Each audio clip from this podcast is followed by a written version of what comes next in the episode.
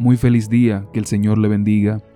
Para hoy 8 de junio tenemos la reflexión titulada Gracia para el oportuno socorro, tomada del libro Yo estoy contigo, escrito por el pastor Vladimir Polanco.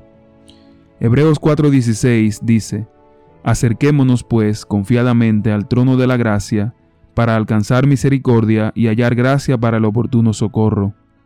En el año 250 después de Cristo, el emperador romano Decio decretó que los cristianos debían abandonar su fe o morir.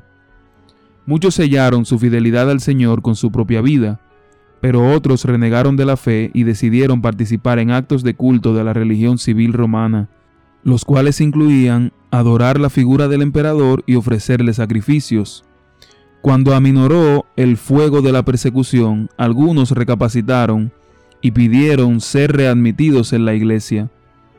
El tema de la reinstauración de los apóstatas suscitó arduos debates.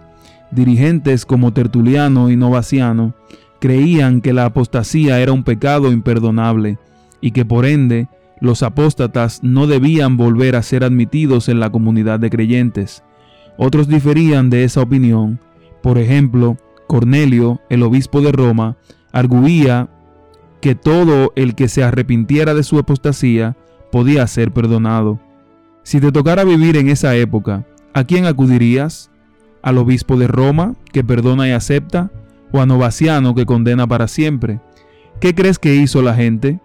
La mayoría acudió al obispo de Roma, pues la gente de aquella época, igual que nosotros hoy, quería recibir empatía y perdón. Gracias a Dios, el mensaje de Hebreos sigue siendo que en todo momento, en los tiempos de Decio o en los nuestros, si necesitamos ser perdonados, Cristo, nuestro sumo sacerdote, siempre estará listo para perdonarnos y admitirnos en su iglesia.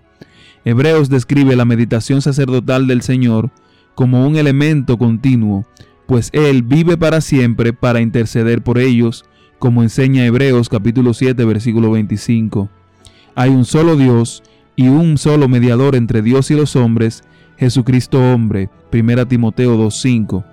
Si sentimos que nuestra vida espiritual está a punto de desfallecer a causa de las pruebas y las dificultades, y que nos hemos convertido en un gran conjunto de caídas, decepciones y fracasos, nos conviene tener eso presente.